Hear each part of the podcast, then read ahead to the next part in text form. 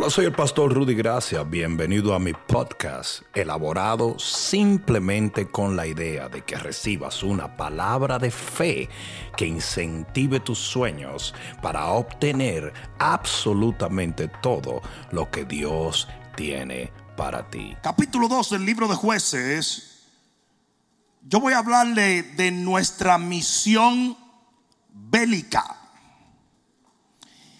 El ángel de Jehová subió a Gilgal, subió, perdón, de Gilgal a Boquim. Y dijo, yo os saqué de Egipto y os introduje en la tierra de la cual había jurado a vuestros padres, diciendo, no invalidaré jamás mi pacto con vosotros. ¿Cuánto dan gloria a Dios por eso? Con tal que vosotros no hagáis pacto con los moradores de esta tierra, cuyos altares habéis de derribar mas vosotros no habéis atendido a mi voz. ¿Por qué habéis hecho esto? Por tanto, yo también digo, no los echaré de delante de vosotros, sino que serán azotes para vuestros costados, y sus dioses os serán tropezadero. Cuando el ángel de Jehová habló estas palabras a todos los hijos de Israel, el pueblo alzó su voz y lloró y llamaron el nombre de aquel lugar Boquín y ofrecieron allí sacrificios a Jehová. ¿Cuántos dicen amén a la palabra? Levanta tus manos un momento, Padre, en el nombre de Jesús. Te damos las gracias porque podemos percibir tu Santo Espíritu. Y si tú estás aquí, Señor, entonces todo lo que hagamos en tu nombre será de beneficio eterno. Hoy te pedimos que nos visites, nos transformes, nos toques, nos levantes, nos fortalezcas en el nombre de Jesús para que nosotros podamos cumplir con la asignación que nos has dado y nos has confiado en esta generación. Te damos las gracias en el nombre de nuestro Dios y Rey Jesús de Nazaret. Gracias, Señor, el que lo crea diga amén, amén y amén. Siéntate un momento. El ángel de Jehová es lo que se llama una teofanía o más bien una cristofanía. Porque el ángel de Jehová, para ser exactamente ah, eh, preciso teológicamente hablando, es una manifestación temprana del verbo de Dios. No podemos decir una manifestación temprana de Jesús, porque Jesús es el verbo hecho carne. Pero sí tenemos que entender que es Jesús. Hasta, ahora me están entendiendo. Para ser exacto, la segunda persona de la Trinidad. El ángel de Jehová no era un ángel común y corriente. Se le llamaba ángel porque ángel quiere decir mensajero y Jesús es el verbo. Y para el Viejo Testamento, ese ángel era el mensaje de Dios en momentos demasiado importantes para el pueblo. Hasta ahora me están siguiendo. La primera vez que se presenta el ángel de Jehová, se presenta a Agar en Génesis capítulo 16, versículo 7 cuando Agar se está muriendo, el ángel de Jehová la rescata. Y en el versículo 13, Agar le dice, tú eres Dios. Y él le dijo, yes, baby, I am. O sea que ella le dice al ángel, tú eres Dios. En la segunda vez, o una de las veces principales, en Génesis 22, 10, se le aparece a Abraham y le dice que no mate a Isaac en el capítulo 22 del libro de Génesis. Y Abraham lo reconoce como Dios y él se llama a sí mismo Dios. En Génesis 28, 12 se le aparece a Jacob en un sueño. Y luego en el capítulo 31 de Génesis le dice, yo soy el Dios que se te apareció en Betel. Afirmándole ese ángel, era yo, era Dios. Éxodo 3:2, desde la zarza al diente. Yo sé que lo que no le gusta el diferente tipo de música, tú sabes, dicen, no, la música, la salsa no es de Dios, pero Dios le habló a Moisés desde una salsa. En eso 3.2 dice que se le aparece a Moisés desde una zarza y le dice, yo soy el que soy. Luego se le aparece a Gedeón, se le aparece a Manoa, la mamá de Sansón. 62 veces aparece la frase el ángel de Jehová en el Viejo Testamento y las 62 veces se reconoce que ese ángel es el Señor. ¿Cuántos dicen amén? ¿Por qué es tan importante eso? Porque eso hace que este mensaje tenga un contexto escatológico. Quiere decir que ese mensaje es tan nuestro como lo fue para cada uno de ellos. Porque nuestro Señor es Jesús. Ahora bien, aquí es donde vienen los heavy duty funky Robbie Wow. Dice que él vino en esta ocasión caminando desde Gilgal hasta Boquim. Y ustedes dirán, ¿y cómo ellos lo saben? Porque el pueblo de Israel estaba repartido en un área muy grande de todo ese territorio. Estamos hablando de millones de personas. Y parece que varias gente lo vieron.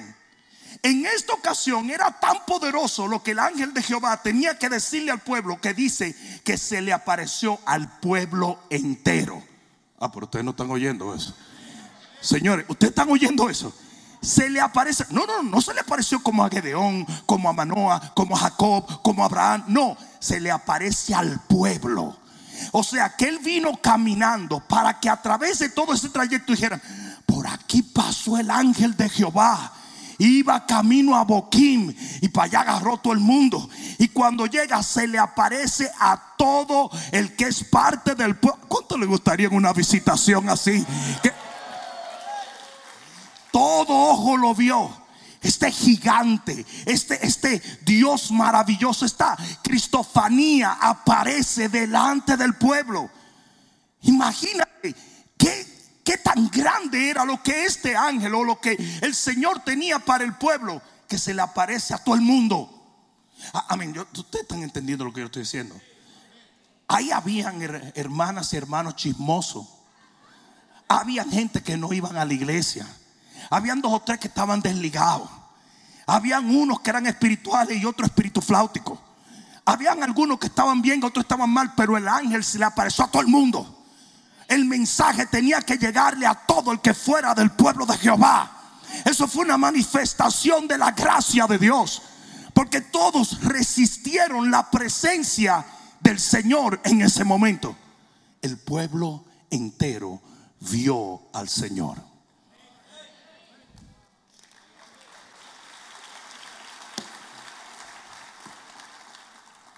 Qué cosa tan importante tenía el Señor que decirle que no mandó a nadie, sino que él mismo vino y se manifiesta delante de todo ojo en el pueblo y le dice lo que quiere. Agárrate, chichi, que por ahí voy. En el versículo 1 lo primero que le dice es, yo fui el que los hizo libre.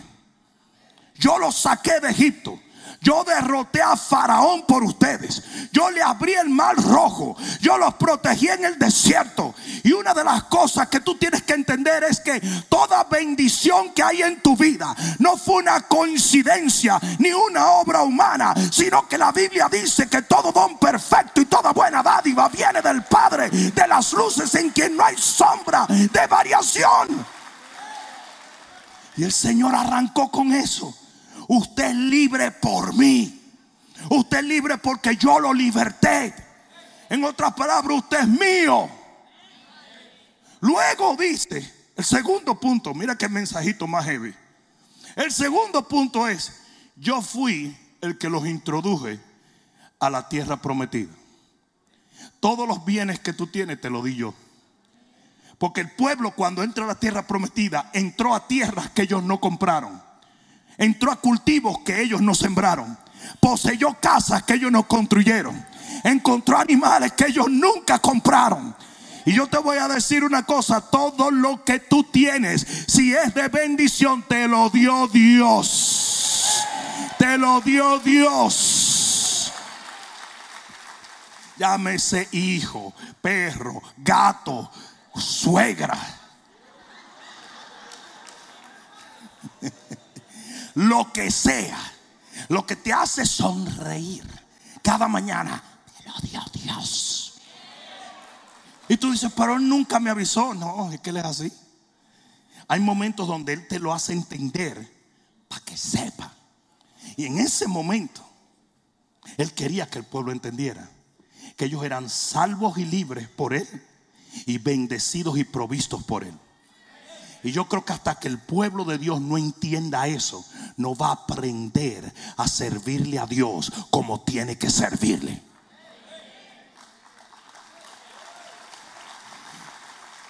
Las iglesias están llenas de gente malagradecida.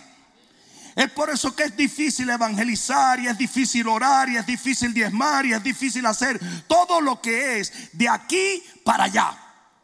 ¿Por qué? Porque mucha gente de alguna manera siempre dice, bueno, pues la verdad, tú sabes, tú sabes, Dios me ayudó a conseguir el trabajo, pero yo también llené la aplicación. Eso fue todo lo único que tú hiciste. Habían 75 mil personas delante de ti y Dios te puso a la primera línea. Y si te atreves a creerle a Dios por ser dueño de ese negocio, el Señor quita cuatro locos y te da el negocio también. Porque ese es nuestro Dios. Yo digo, ese es nuestro Dios. Bueno, tú sabes, yo no me morí de COVID, pero también yo me cuido. Mentira. A la cantidad de gente saludable que ahora mismo murió por COVID. ¿Tú sabes por qué tú no moriste? Porque la misericordia de Dios te mantuvo vivo.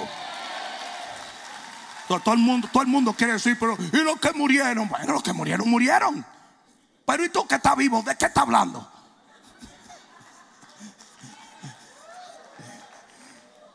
Tú estás aquí porque Dios te ha guardado. Y olvídate de COVID, hombre. Olvídate de COVID. Olvídate de COVID. La I-95 es más peligroso que el COVID. Usted tiene más, más chance estadísticamente de morir en un accidente en la I-95 que de morir de COVID. Hello. Enfermedades del corazón.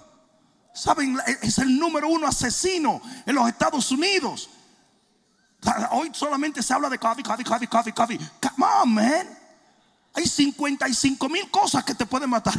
Había, un programa que le gustaba a mis hijos que se llamaba, que sé yo, cuántas maneras de morirse.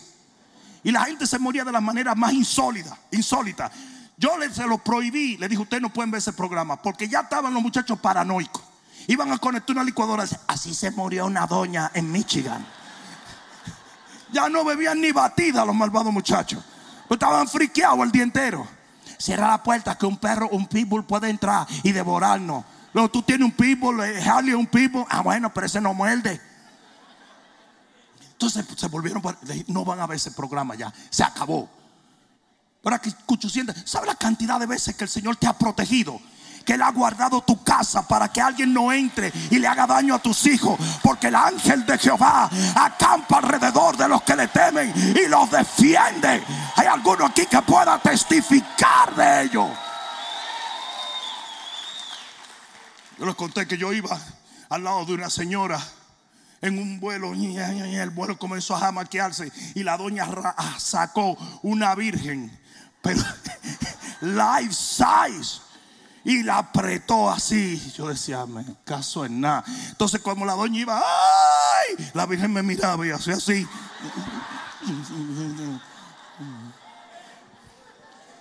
Así casi me saco un ojo con el dedo de la virgen que estaba así.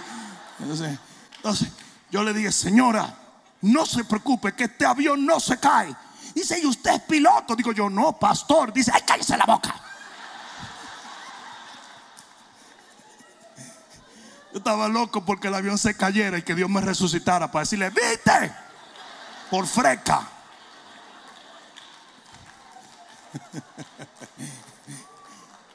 Pero hay 20, 50 mil maneras de usted morir si Dios lo ha protegido y lo seguirá guardando hasta el día en que llegue su hora. Y el día que llegue su hora, diga bye bye y allá nos vemos. Tampoco porque le tienen tanto miedo a la muerte si para mí morir es ganancia. ¿Qué tanto revolú? Ustedes saben que las estadísticas dicen que de 100 personas 100 mueren, ¿verdad? Yo siempre trato de recordárselo porque cuando yo hablo de la muerte, todo el mundo me está mirando mal, como que va a vivir para siempre. Are you kidding? Mire, mi compadre. Ausente de este cuerpo, presente con el Señor. Yo digo como dice Pablo, yo quisiera partir, pero por ustedes. estoy aquí. Ahora, no me molesten mucho porque quito lo de ustedes y me voy. Sí, porque tú sabes que tú tienes una asignación, tú tienes hijos, tienes discípulos, tienes una obra que hacer, pero la realidad es, el día que a usted le tocó, le tocó. Hello. La realidad es que tú estás aquí por la misericordia de Dios. Estás aquí por la misericordia de Dios.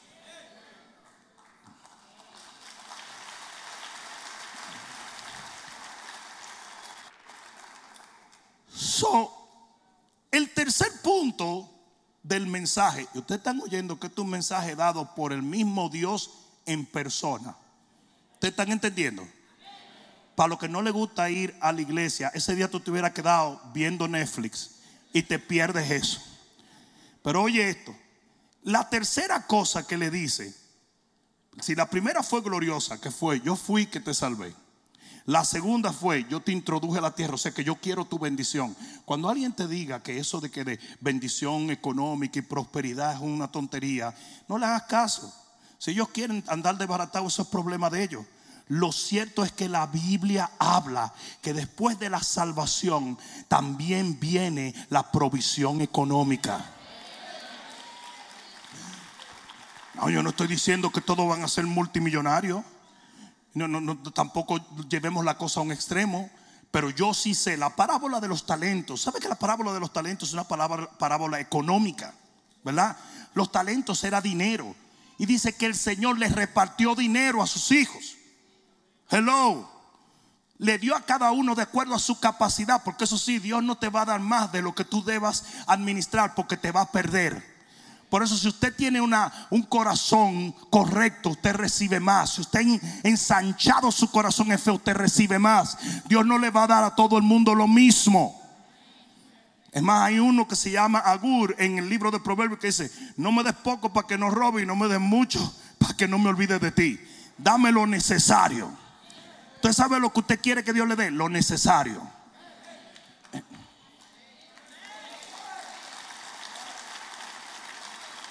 Ahora usted va ensanchando su capacidad por medio de la fe y por medio del caminar con el Señor. No sé si me están entendiendo. La vida de Pablo es un gran ejemplo, la vida de David es un gran ejemplo, la vida de Abraham es un gran ejemplo de que ellos en diferentes tiempos recibieron diferentes bendiciones económicas. ¿Me están entendiendo? Igual que la vida de todo hombre y toda mujer de Dios. Los hombres y las mujeres de Dios empiezan tragándose un cable sin hule. Pero luego el Señor lo va prosperando porque la Biblia dice que la senda de los justos es como la luz de la aurora que va en aumento hasta que el día se hace perfecto. Cada día recibimos más luz y más bendición de parte de Dios. Y esa gente que son anti todo, ¿ustedes han visto la gente anti todo?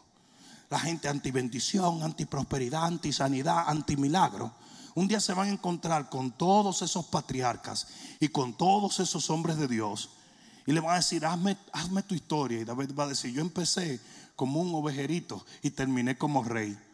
ok, ok, ok. Y tú abres, no, yo era, yo tuve que irme de mi casa y dejé a mi papá, que era un demonio, un puro demonio, Le gustaba tener un harén de mujeres.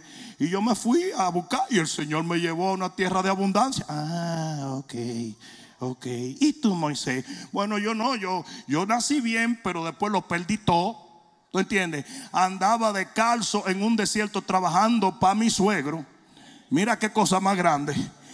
Acarreando. Y después terminé siendo el patriarca de millones de personas. Ah, ok. Años para lo único que le fue mal fue a mí por gallo loco.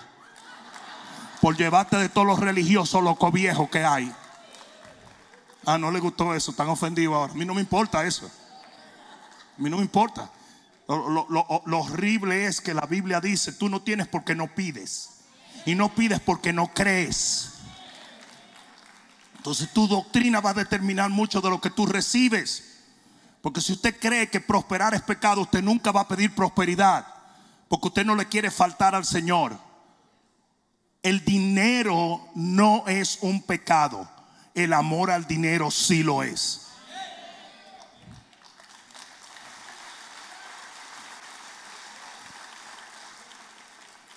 pero que a mí me caen dos y yo amo el dinero. Eso es tu problema. Eso es un problema de carácter. No es un problema del dinero. Présteme 20 pesos ahí. Présteme 20 pesos. Bueno, si tienes 100, pasa. Pero mira que hay un recibo de los, de los, calzoncillos. No son los calzoncillos que tú compraste. Oye. el diablo está metido ahí. No hay nada diabólico aquí. Ah, yo puedo utilizar eso para mal, pero yo también lo puedo utilizar para bien. El dinero es un vehículo. No hay maldad ni hay bondad en él. La bondad o la maldad la tiene usted. Eso es todo. Eso es todo. Ah, si usted es un hijo del diablo y a usted le gusta la marihuana, mira, yo dije marihuana y aquel abrió los ojos. ¿Qué te pasa? Mira, le está preguntando al otro. Nosotros, no fueron ustedes, chicos. Yo mire para allá, pero no son ustedes. Pero oye esto, si usted es un hijo del diablo y le gusta la marihuana, cuando usted, que a ti te gustaba eso, ¿verdad que sí? Ustedes saben cómo fue que César vino a la iglesia, ¿verdad? Porque el tipo que le vendía la marihuana venía aquí. César, ¿sí o no? Un día que le comparta. Y él venía, el tipo le decía, bueno, pues después de la iglesia nos damos, y después se daba su marihuana y decía, vamos para el infierno. Llegó un momento que decían, it's not fun anymore. Antes nos encantaba pecar, ahora nos sentimos malvada marihuana del diablo. Por si usted, César, unos, unos años antes hubiera agarrado esto y comprado marihuana. Pero ahora, ¿en qué usa él su dinero? En el reino. Y esto se puede convertir en almas. ¿Por qué? Porque él cambió, esto cambió en sus manos.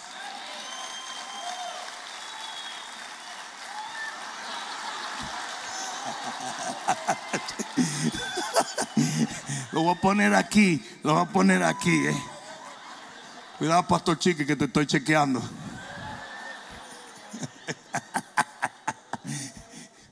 El dinero no es maligno, el maligno es el individuo.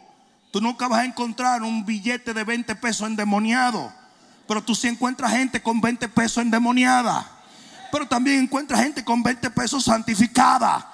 No te dejes comer el coco. Dios quiere bendecir su pueblo. Una de las cosas que la gente tiene que entender es que el Evangelio es gratuito, pero la manera en que lo damos no. ¿Para qué que quieren dinero los pastores? Tú estás viendo esto. Tú estás viendo este microfonito. Tú estás viendo todo esto. ¿Mm? Esto nosotros lo usamos para alcanzar las almas.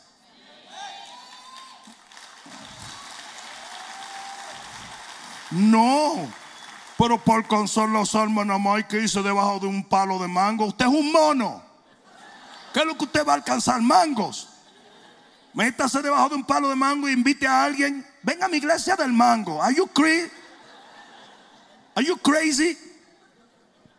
Son, argumentos totalmente estúpidos. Totalmente estúpidos. Idióticos. Miren qué palabra. Idióticos. Pero tanto los repiten como papagayo. La realidad es que el Señor viene y le dije, te salvé. Te bendije. Y te voy a seguir prosperando.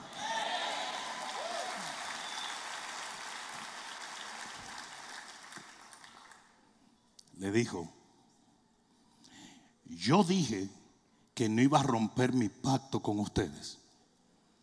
Y una de las cosas que tú tienes que entender que hace a Dios maravilloso es que Él es fiel a su propia palabra.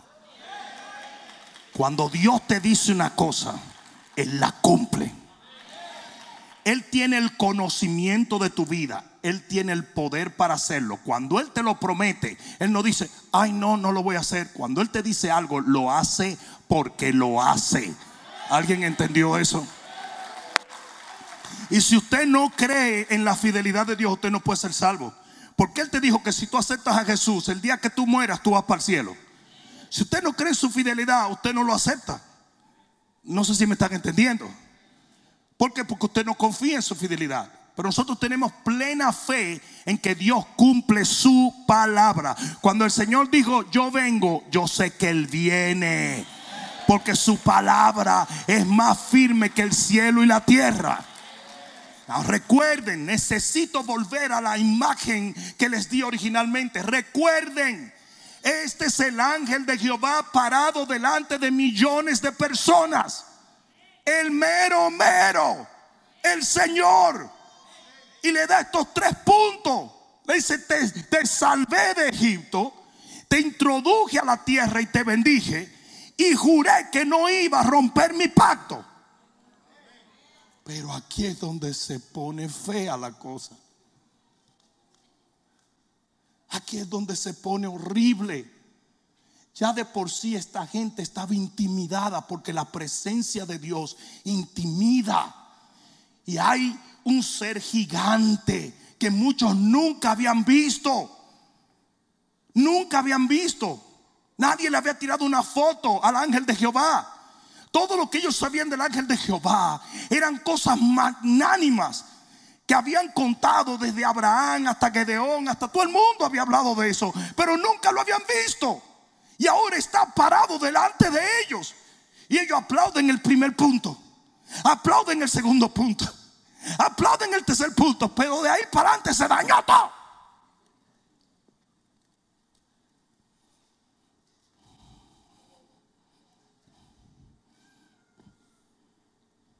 El Señor le dijo, yo hice todo esto por ustedes.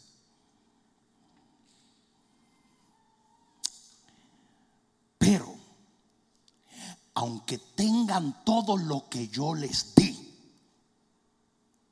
no van a ser completamente felices.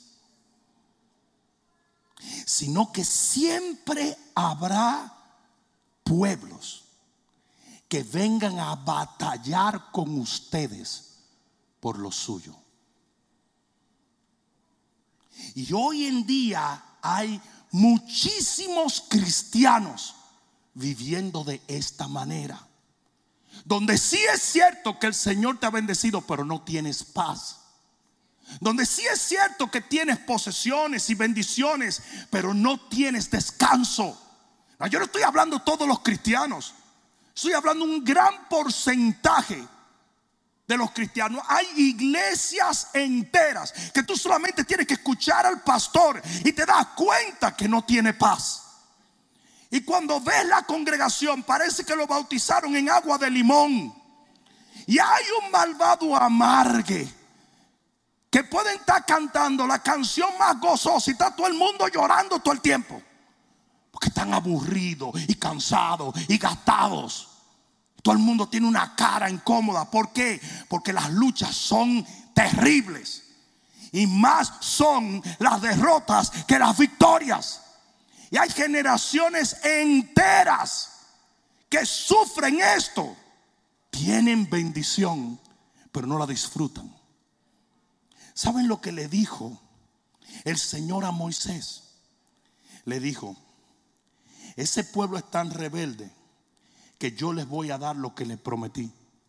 Les voy a dar las tierras, les voy a dar las casas, les voy a dar todo. Pero no voy a subir con ellos. Y hay gente que dijeron, ok, no problem. Con que tengamos bendición, está bien, aunque tú no estés ahí. Y hay mucha gente que le ha hecho esa negociación al Señor. Y tuve iglesias que no tienen una gota de la presencia de Dios. Pero todos los días predican prosperidad y tienen dinero y tienen esto y tienen lo otro. Pero ahí no se mueve, ahí no se sana ni un mosquito con diarrea. No hay unción, no hay poder, no se siente nada. Y a veces la gente dice, pero si Dios te ha bendecido tanto, ¿por qué tienes esa cara de sobaco? Porque una cosa es lo que tú poseas y otra cosa es lo que tú entiendas de ello. Y hay mucha gente que aunque tiene, no tiene nada. Es más, el libro de Proverbios dice, hay algunos que aparentan ser ricos y no lo son. Y hay otros que no son ricos y lo son.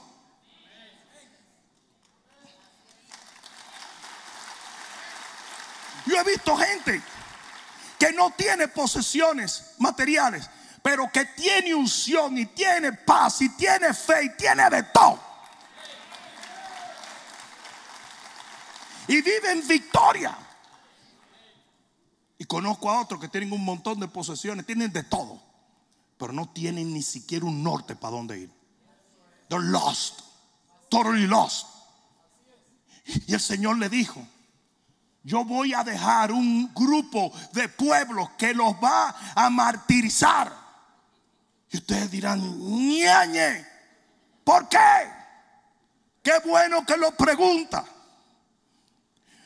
El Señor le dijo esto porque ellos fallaron al propósito por el cual el Señor los hizo libres. No, no están aplaudiendo, yo sé que no. Porque no, no, esto no es un mensaje para tú decir la la van, a la bim, bam, Pero es la realidad de muchísimos cristianos. Aunque no querramos admitirlo, ese pueblo Dios los bendijo los libró, le dio posesiones, los protegió, le mostró su gloria, tuvo su presencia sobre ellos. Pero ellos no tenían paz en ningún momento. ¿Por qué? Porque fallaron al propósito. Y yo quiero decirte a ti una cosa.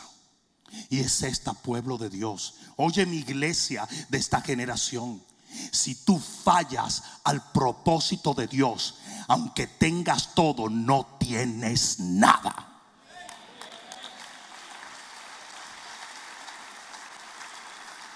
¿Cuál era el propósito de Dios? Versículo 2 del capítulo 2 del libro de jueces. Es más, vamos a leer el 1 para ponerle hilaridad. El ángel de Jehová subió a Gilgal de Gilgal a Boquín y dijo, yo os saqué de Egipto y os introduje en la tierra, la cual había jurado a vuestros padres, diciendo, no invalidaré jamás mi pacto con vosotros, con tal de que vosotros no hagáis pacto con los moradores de esta tierra, cuyos altares habéis de derribar.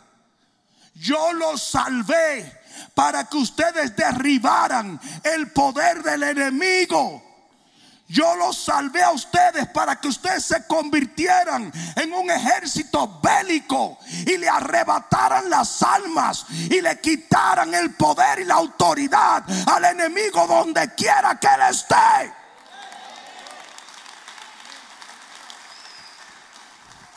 Pero ¿qué hizo el pueblo? Dice, mas vosotros no habéis atendido a mi voz. ¿Por qué habéis hecho esto?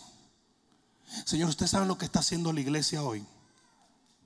La iglesia parece juguete del diablo. Hay muchísimas iglesias que se han olvidado del evangelismo, de la oración, se han olvidado de la intercesión, se han olvidado del discipulado. Todo lo que hacen es un show para transferir ovejas de otras iglesias. Y se han olvidado de la misión. Se olvidaron que Dios nos salvó para arrebatarle toda una generación al diablo. Se les olvidó. Son como el Gadareno que vino donde Jesús, creyendo que Jesús lo había hecho libre para caminar con él. Y de repente se va a montar en la barca y le dijo Jesús, ¿dónde tú vas? No, ya Pedro me guardó un asiento allá en el bote, el crucero de Jesús, para allá que vamos. Yo no te salvé para esto. Yo no te liberté de, millón, de, de, cientos de demonios para que tú andaras paseando con nosotros. Vete a tu casa y dile a los tuyos lo que yo hice contigo. Y cinco ciudades en Decápolis se convirtieron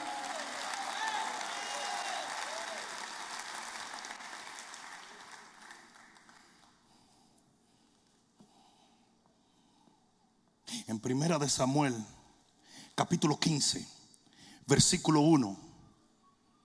Después Samuel le dijo a Saúl, Jehová me envió que te ungiese por rey sobre su pueblo Israel.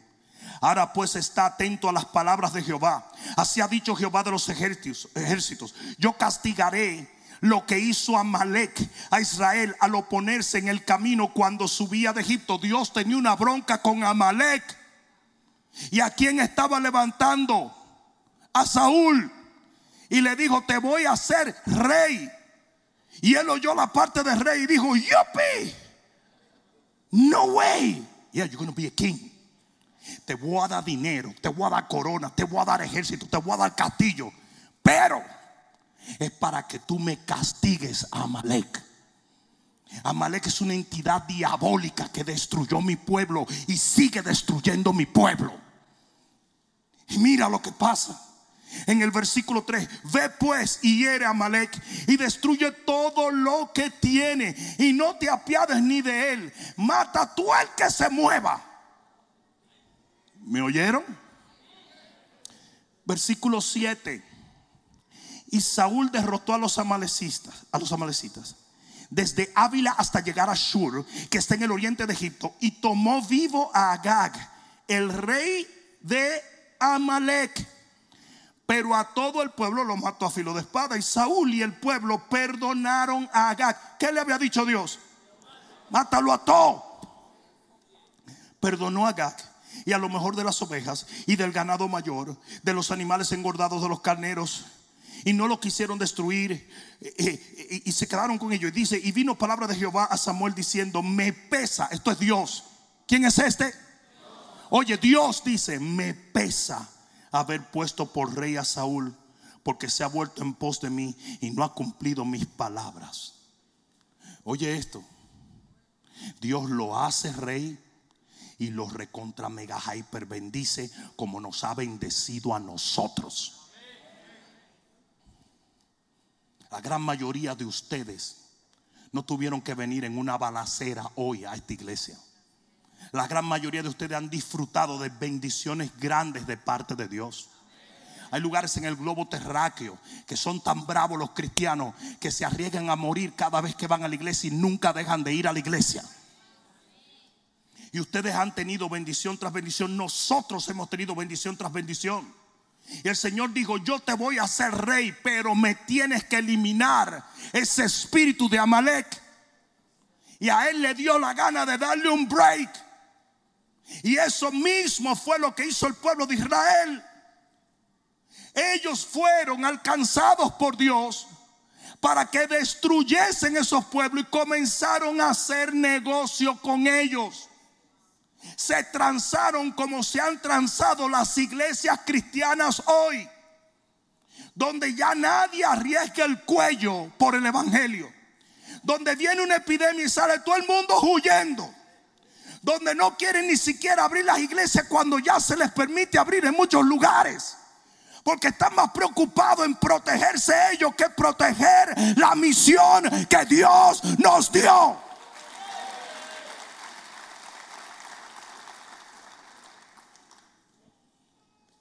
Es el mismo espíritu de Saúl.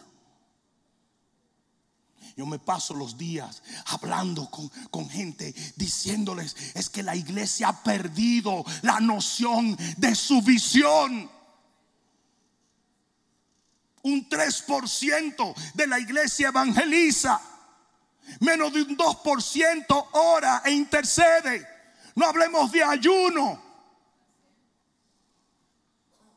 Las iglesias son literalmente clubes cristianos. Y nadie dice nada. Nadie. Absolutamente nadie. Cuando yo me paré en medio de la pandemia y comencé a decir, no le hagan caso al diablo. Salgan a las calles, vamos a arriesgarnos, vamos a dar nuestra vida por el... Si morimos, morimos. Me dijeron, loco, irresponsable, tarado. No, no los impíos. No, no, porque los impíos saben servirle a su Dios mucho más que algunos cristianos. Eh, la gente de BLM, de bola de Yasu sabe, la gente de BLM mm, no les importó el COVID para salir a protestar por BLM. Antifa no les importó el COVID tampoco para quemar iglesias. Pero los cristianos estaban todos escondidos Cuando Dios nos salvó, nos levantó, nos libertó, nos llenó del Espíritu Santo para arrebatarle al diablo lo que el diablo ha querido arrebatarle al Señor. Alguien va a tener que dar un grito.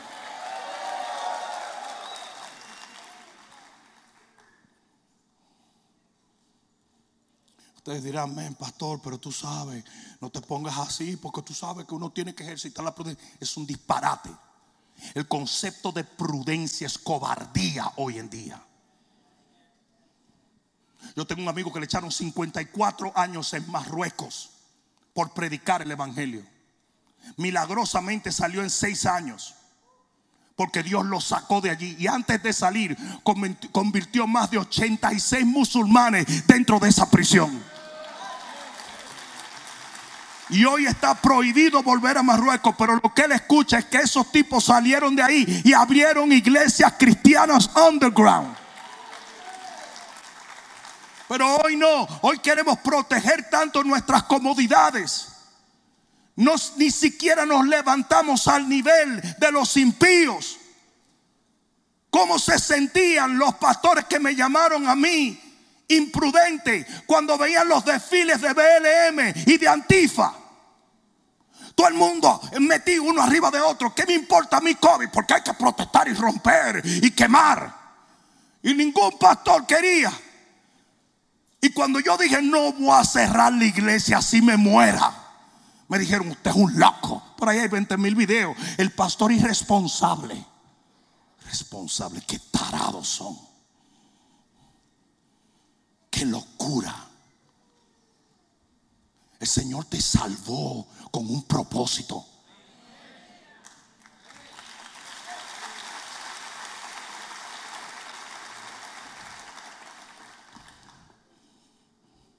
En jueces capítulo 5, versículo 22, hay una maldición se llama La maldición de Meroz y le he leído una y otra vez. Y la única razón por la cual estoy leyendo es porque estoy tratando de despertar celo en los ministros de mi generación.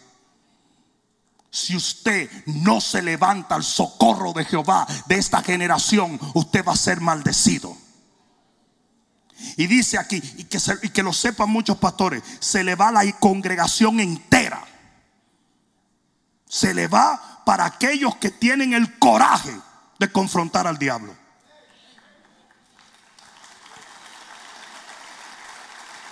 Jueces capítulo 5 versículo 22. Entonces resonaron los cascos de los caballos por el galopar, el galopar de sus valientes. Maldecid a Meroz. Meroz es un, era un pueblo y cuando venían persiguiendo al enemigo, Meroz se quedó tranquilito y dejó que el enemigo le pasara por la cara. Dice, maldecida Meró, dijo el ángel de Jehová. ¿Quién dijo? ¿Y quién era el ángel de Jehová? Maldecid a Meroz, dijo el ángel de Jehová, maldecidlo severamente a sus moradores, porque no vinieron al socorro de Jehová, al socorro de Jehová contra los fuertes. Dijo, por cuanto te quedaste con tus bracitos cruzaditos, corazoncito, realmente no vas a tener la paz que pensaste que tendrías. Ah, yo entiendo que lo que estoy predicando es duro. Y que mucha gente prefiere ser confortado con una mentira que desafiado con la verdad. Pero si tú te atreves a entender que Dios te alcanzó para que alcanzaras, que te salvó para que salvaras, que te libertó para que libertaras, que te sanó para que sanara, que te protegió para que guardaras el pueblo.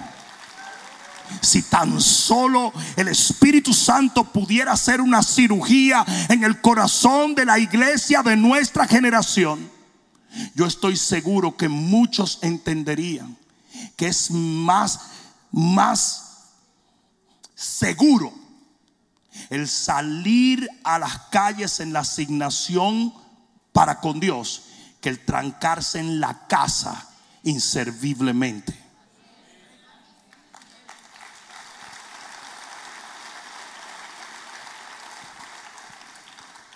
¿Cuál fue la sentencia del Señor al pueblo?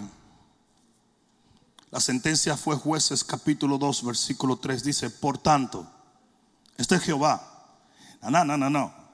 Yo le necesito recordar que este es Jehová el que los sacó de Egipto.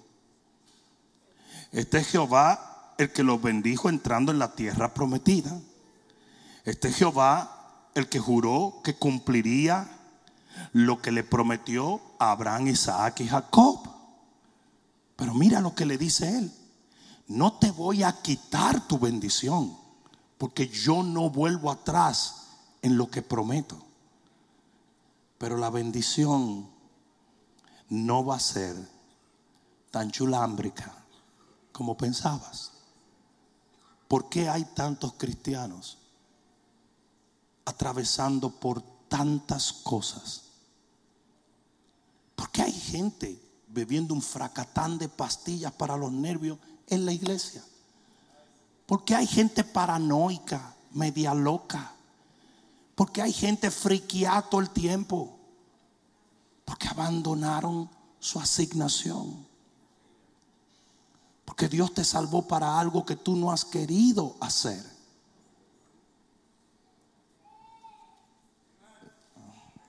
Por tanto, yo también digo, no echaré esas naciones de delante de vosotros, sino que serán azote para vuestros costados. What? That ain't cool. ¿Cómo que me van a dar como un fuetazo? Yeah. Serán azote para vuestros costados y sus dioses con D pequeña van a ser tropiezo. ¿Por qué hay tanta idolatría en la iglesia? Porque hay tanta gente vendida a cualquier cosa, sexo, pecado, dinero en la iglesia cristiana. Porque abandonaron su asignación. El propósito por el cual Dios los alcanza se perdió. Dice, cuando el ángel de Jehová habló estas palabras, si alguien me ayuda aquí le agradezco. Todos los hijos de Israel, ¿cuántos hijos de Israel? ¿Cuántos? El pueblo entero, porque todo Israel estaba allí. Estamos hablando de millones de personas. Mira esto. Todos los hijos de Israel. El pueblo entero alzó su voz y lloró. Y llamaron el nombre de aquel lugar Boquín. Ofrecieron sacrificios a Jehová. Boquín quiere decir el lugar del llanto. Y aquí es donde yo termino. Dios los saca del cautiverio donde ellos gemían, lloraban, estaban esclavizados, no tenían libertad, estaban oprimidos, dice la Biblia. Y mientras más se acercaba la partida de Egipto, más los oprimía el enemigo. Porque antes de que tú te convirtieras fue cuando más bravo se puso el diablo. Hay gente que ha venido donde mí y me dice, pastor, pero yo estaba orando por mi hijo y ahora como que se ha revolteado el diablo. Yo le dije, ¿tú no viste que cada vez que un demonio va a salir, tira a la gente en el piso y lo sacude? Porque todavía el pueblo iba a salir ya de Egipto. Ahí fue que se puso brava la cosa. Y el faraón aumentó su opresión. Y así mismo fue contigo. Antes de tú convertirte, ese tiempo antes de tú convertirte, el diablo estaba atrás de ti. Porque sabía que tú ibas a salir libre. Porque Él sabe que donde Dios se mete, Él no puede meterse más.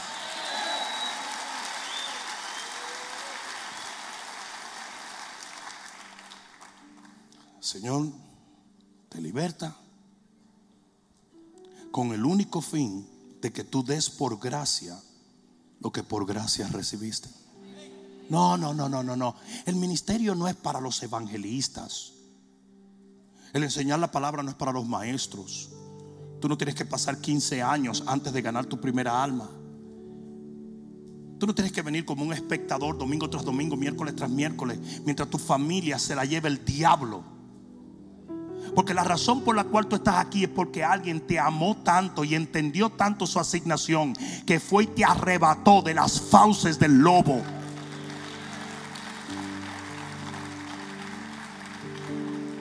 te persiguió, te visitó, intercedió por ti, hizo todo lo necesario para que tú fueses sacado del horno de fuego y de, y de la fosa de los leones. Y por eso tú estás aquí. La expectativa de Dios El propósito era que tú llegaras aquí y tú dijeras, ¿sabes qué? Como ese lo hizo por mí, yo lo voy a hacer por otros.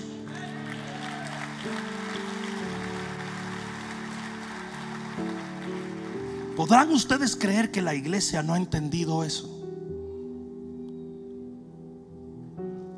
Dicen que no hay un peor ciego que el que no quiere ver.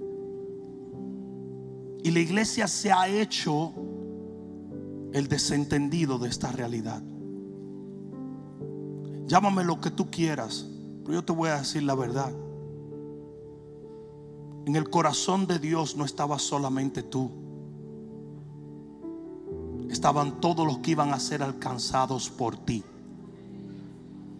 Y dentro de su esfuerzo por alcanzarte a ti, estaba en su corazón el que tú ibas a alcanzar a otros.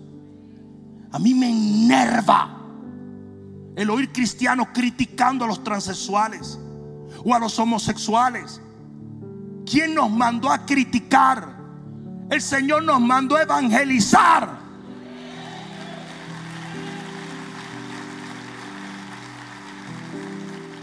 nunca he tenido bronca con ningún homosexual y tengo treinta y pico de años en el ministerio. ¿O tú te crees que el pecado homosexual es diferente al pecado de la fornicación o el adulterio? Es el mismo pecado de lujuria. Las hijas de Lot, no eran homosexuales, pero cometieron incesto. Entonces, mucha gente siempre, eh, los homosexuales, ¿qué va? El pecador es un pecador. A veces me pregunta, pastor, ¿cómo le predico a un homosexual? Le digo, ¿cómo tú le predicas a cualquiera que necesita a Jesús?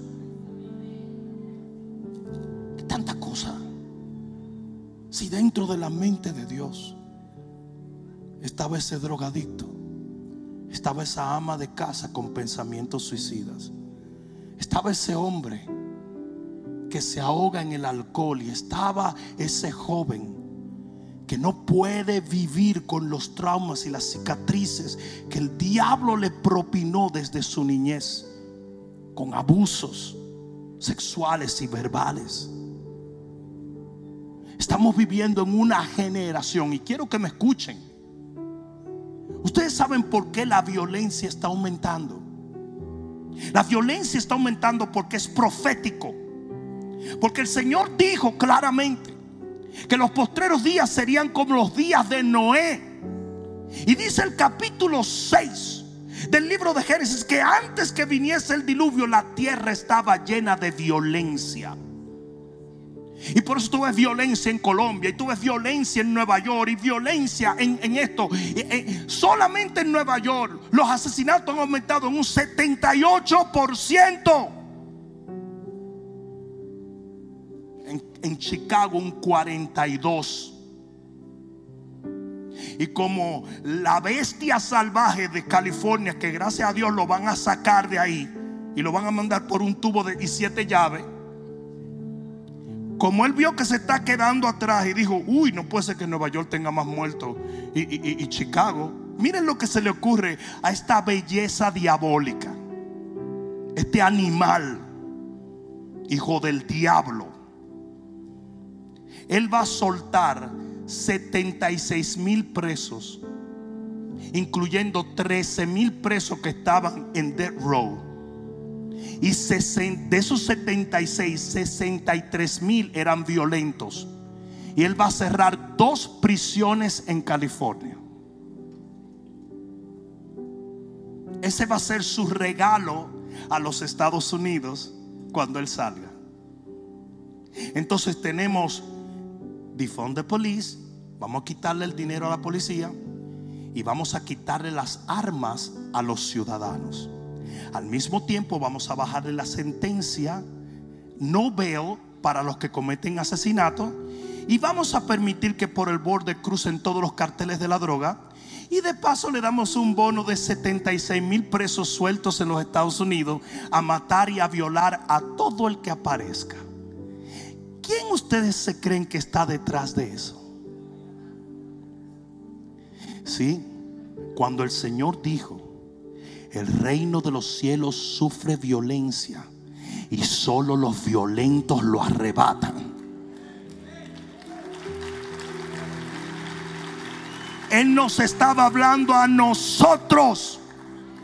Porque una iglesia pacífica nunca podrá arrebatar la visitación que viene en este tiempo final. El Señor viene con trompeta y trompeta era un instrumento militar. La iglesia que no se convierte en un ejército es una iglesia que va a terminar siendo víctima de este diabólico tiempo. Nosotros tenemos una misión bélica. Una misión bélica quiere decir una misión de guerra. Y muchos cristianos, y que me oiga el que me oiga, muchos cristianos han convertido al Evangelio en un clubcito de pájaros una pajarería horrible. Con mucho show y muchos disparates como si fuéramos Cirque de Soleil. Pero no hay poder, no hay unción. El Señor nos envió a hacer lo que Él dijo que teníamos que hacer. Echar fuera demonios, sanar a los enfermos, predicar el Evangelio. Con arrojo, con coraje, con denuedo. Y, sí, pastor, pero, pero, pero lo que pasó fue que cuando yo empecé el cristianismo no era tan fuerte. Ahora yo digo algo en contra de algo y me votan. ¿Sabe lo que hizo la iglesia primitiva cuando se vio amenazada? Se agarraron a orar. Y en el capítulo 4 del libro de los Hechos, oraron y le dijeron, Señor, Mira las amenazas que esta generación nos está lanzando. Y no le dijeron, protégenos en nuestras casitas, Señor. Ayúdanos que no nos muelde el perro, guau, guau, guau. Hello. Lo que le dijeron al Señor. Mira las amenazas y danos el coraje para seguir predicando tu palabra con milagros. Coraje lo que necesita el cristiano hoy. Es coraje. Es coraje. Mensajitos chihuahua y mensajitos de todo va a salir bien, todo va a salir bien. Nada va a salir bien si no nos ponemos de pie y se lo arrebatamos al diablo. Hello. Nuestra misión es bélica.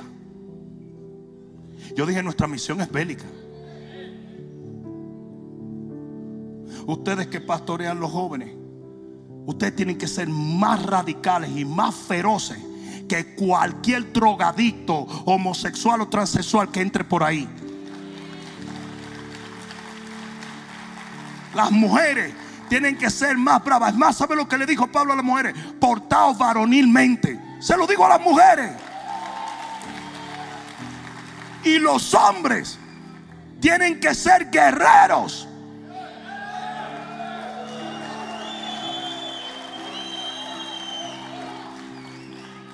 Tenemos que volver a tener un cristianismo radical. Termino con esto. China acaba de declarar una reeducación a sus ejércitos. Porque dice que hay tanta falta de padres que necesitan varonilizar, si puedo decir eso, a sus soldados. No, entiendan que los chinos crecen dándole patada a medio mundo.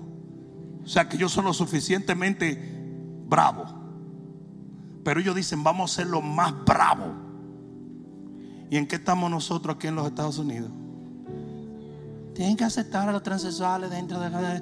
Ahora, ahora van a hacer trajes de piloto van a hacer trajes de piloto mujer para embarazada. El presidente de los Estados Unidos acaba de anunciar eso. No, no es que yo no crea que una mujer no pueda ir a la guerra, pero comadre, ¿cómo usted va a ir con seis meses y un muchacho adentro? Usted está loca, ¿eh? Lo primero que si usted sube un avión de eso, el muchacho le va a salir tarado. Le puede ocasionar un daño. Pero hoy tenemos un montón de locuras, disparates, anormalidades. feminizando al hombre de hoy. La masculinidad es tóxica. Are you kidding? Dios es masculino. Jesús es un hombre también. Y el Espíritu Santo también. ¿Cómo que la masculinidad es tóxica? No, yo no digo que el hombre es mejor que la mujer, ni la mujer es mejor que el hombre. Por eso yo me casé con una mujer y no con un hombre. Pero de que somos diferentes, somos diferentes. ¿Sí o no? Y el hombre tiene que ser masculino. Y la mujer de hoy tiene que ser brava. Y los jóvenes de hoy tienen que ser impacables. Porque estamos viviendo en un mundo que demanda esto. Y si el Señor te alcanzó, te salvó, te bendijo, te libertó, es para que usted haga lo mismo con otros. Si le vas a dar un grito de gloria al Señor, dáselo bien fuerte. Es más, ponte de pie, dale un grito de guerra al rey.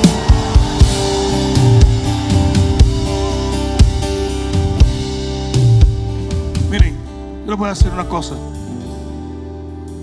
Si hay algo que a mí me encanta, si hay algo que a mí me gusta, es que esta iglesia es reconocida por el coraje que tiene. Literalmente es reconocida por el coraje que tiene.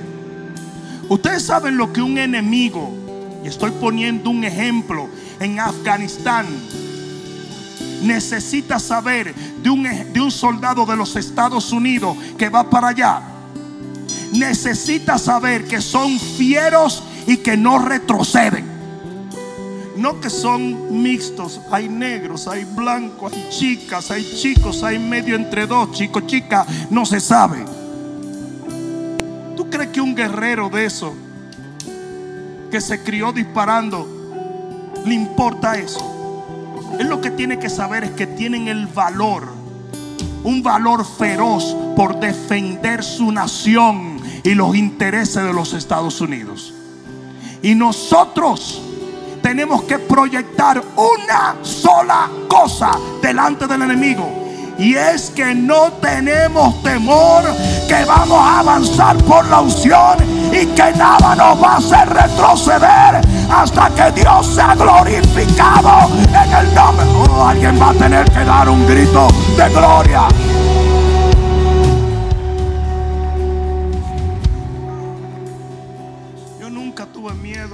Nada. Nunca. Pero ahora menos. A mí me amenazan a cada rato que te va a pasar esto, que te va a mí qué me importa. Cuando tú estás muerto, tú no le tienes miedo a la muerte. Y cuando tú eres un esclavo de Cristo, no le tienes miedo a ir preso. A mí me vale tres pepinos lo que diga cualquiera. Nunca he dejado de ir a una nación porque, porque pase algo, pase esto. Nunca. Porque para mí, si llegase mi tiempo, yo prefiero mil veces morir predicando a Cristo que morir en el inodoro de mi casa.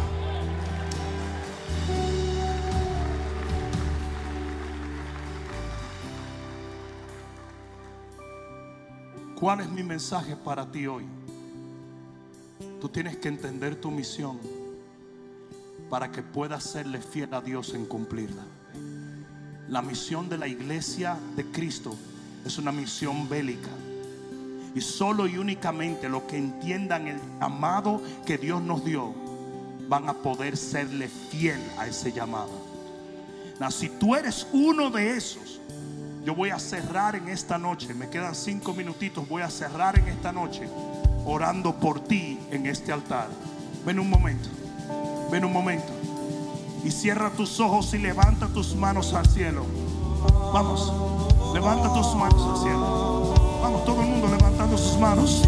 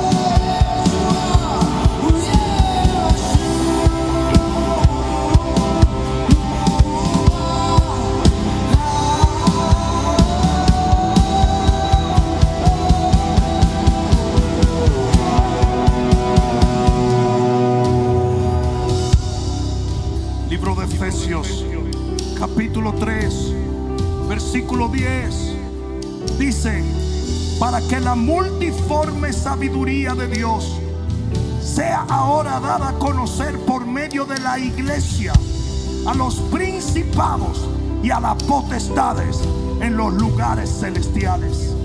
Dice, conforme al propósito, alguien diga propósito eterno que hizo en Cristo Jesús, Señor nuestro. ¿Sabes una cosa? Ese es nuestro propósito. Esa es la razón por la cual Dios te alcanzó. Fue para enseñarle al enemigo que el único rey de esta generación es Jesús de Nazaret. Alguien debió decir amén. La iglesia tiene poder sobre toda fuerza del enemigo y le va a enseñar a los y a las potestades quién reina en esta generación. Nosotros no somos responsables por generaciones pasadas. Y si el Señor tardase, no somos responsables por generaciones venideras. Pero por esta generación sí somos responsables. Y en el nombre de Jesús le vamos a arrebatar esta generación al diablo.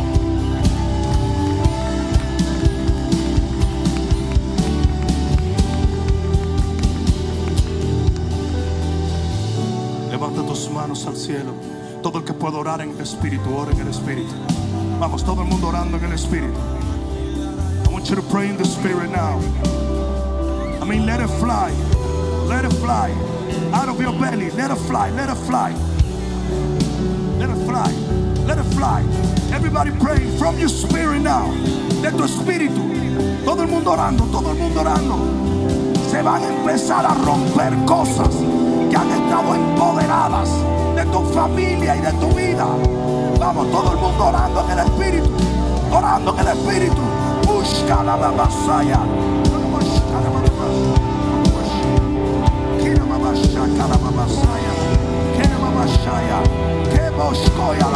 Vamos, iglesia, ora.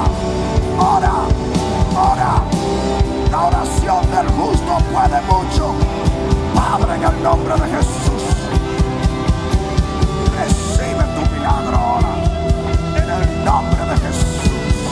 Que mashakala. Mashakala babasía. Vamos, todo mundo orando. Los muros caen. El enemigo retrocede. Tu familia ahora mismo es libre. Abashende. Que namasate. Y escoyala. Y como shaka la babasaya. Namasotro koshkoya la basea. Ahora iglesia. Ahora iglesia. Ahora iglesia. Ishkala la la baba shaka la baba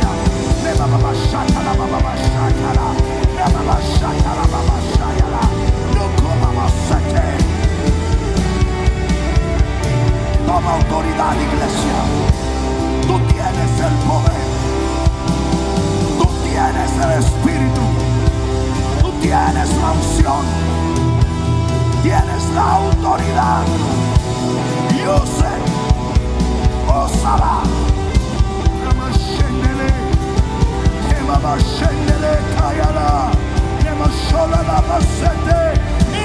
La masete. Reclama tu familia. Reclama tu vida espiritual. Reclama tu pareja. Reclama tus discípulos. Reclama tu nación. Reclámalo en el nombre de Jesús.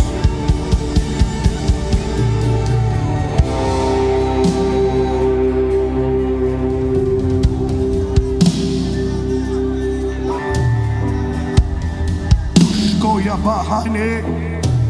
Ebo shkoya nama bakishkoya la. Nesotia namo sotre.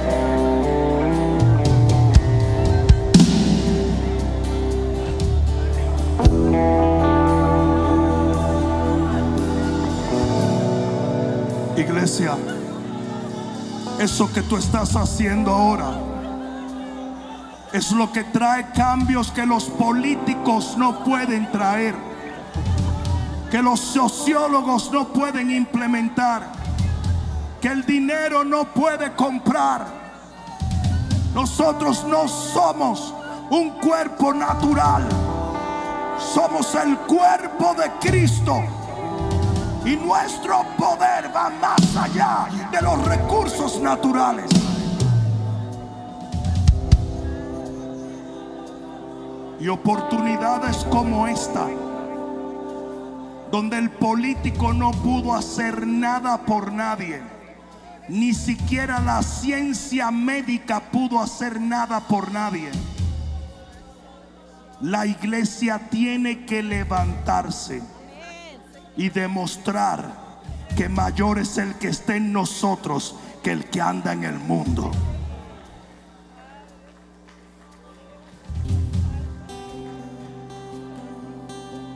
Vamos a terminar orando, pero nos vamos a tomar de las manos. Discúlpame si te molesta esto, pero la Biblia dice que uno de nosotros puede echar a huir mil, pero dos de nosotros puede echar a huir diez mil. Esto quiere decir que cuando nos unimos el poder aumenta exponencialmente. Y como iglesia, nosotros vamos a levantarnos contra todo lo que se ha levantado contra la iglesia. Yo quiero que tú comiences a orar contra toda doctrina política, contra toda inmoralidad, contra el hecho de que Washington se ha convertido en una cuna de demonios. Comienza a orar por tu país, por tu familia, por tu ciudad, por tus discípulos. Intercede por tu matrimonio, intercede por tus sueños, intercede por tus planes. Vamos todo el mundo orando.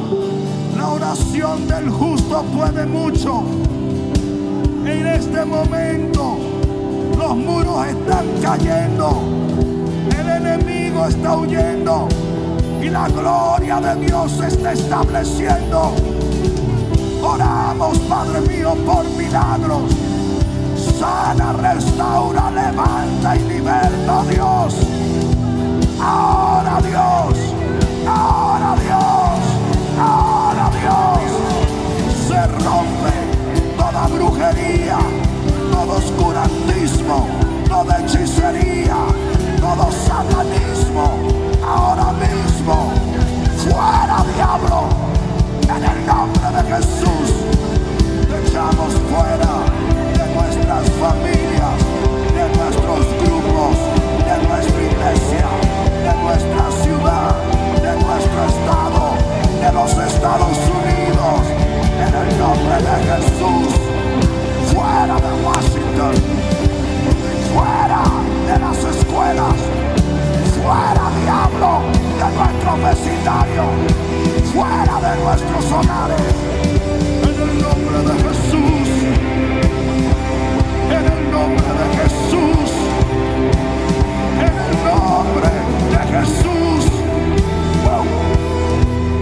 Aleluya, aleluya, aleluya, aleluya, aleluya. Aleluya, aleluya. Recibe tu milagro ahora. Tus manos. Suelta esa mano y levántala.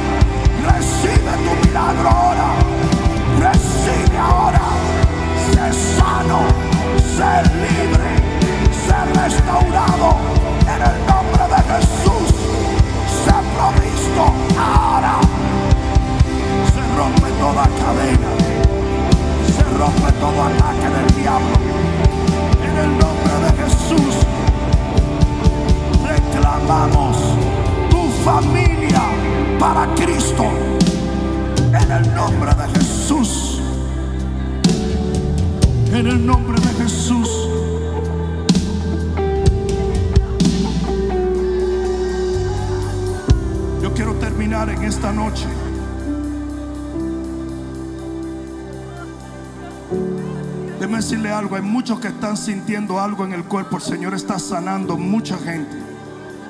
Yo puedo ver aflicciones de los hombros, puedo ver aflicciones del pecho siendo sanadas. El Señor está haciendo cosas magníficas. Algunos de ustedes van a llegar a la casa y se van a dar cuenta que no tienen el dolor que antes tenían. Pero yo quiero terminar en esta noche levantando todos nuestros familiares que aún no conocen a Cristo. Porque hay una promesa que dice, serán salvos tú y tu casa. Y yo quiero que tú levantes tus manos en señal de que tú le estás creyendo a Dios por un milagro en toda tu familia. No importa que ellos estén en otro país, la misericordia y la gracia de Dios lo va a alcanzar allá. Padre, en el nombre de Jesús nos apoderamos de esa promesa mediante la fe que dice que seremos salvos nosotros y nuestras casas. Y reclamamos nuestras familiares, nuestros amigos. Padre mío, ahora mismo reprendemos todo espíritu de las tinieblas. Y te pedimos, Señor, entréganos nuestras familias para ti. Padre, los que estén aquí, que lleguen a este altar. Y los que están en naciones y lugares lejanos, alcánzalos allá. Pero hoy te pedimos que antes que se termine este año, todas nuestras familias te estén sirviendo para la gloria de Dios. En el nombre de Jesús, el que lo crea diga amén. Amén y amén.